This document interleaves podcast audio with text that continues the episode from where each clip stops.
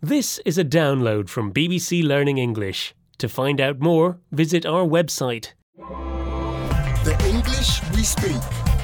From BBC Learning English. This is the English we speak. I'm Feifei. And hello, I'm Rob. Rob, would you mind wiping those crumbs from your mouth? Sorry. Do you know, it's very strange.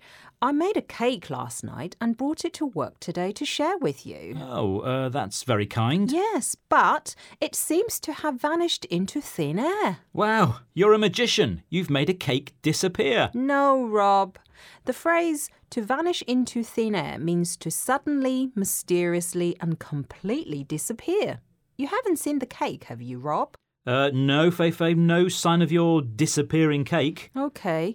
Well, let's hear some examples of this phrase. Let's hope they haven't suddenly disappeared. I can't remember where I've parked the car. I think it's vanished into thin air. Have you seen the boss? Someone important needs to talk to him, but I can't find him anywhere. It's like he's vanished into thin air.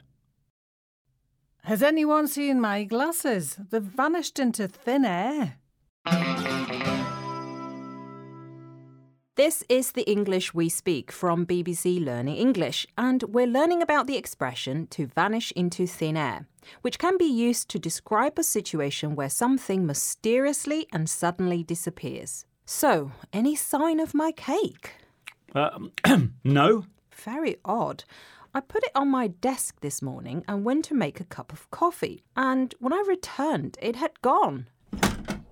Great cake, Rob. Thanks for sharing it. I hope you'll be baking again soon. See ya. Rob, Oh, sorry, Feifei. It was so tempting, so delicious, so I thought. so you thought you'd eat it?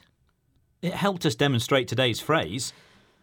There's just one thing I want to vanish into thin air. Oh, yeah, and what's that? You, Rob. Now I'm off to bake a cake. For me. Uh, see ya. Oh, she's gone. The English we speak. From the BBC.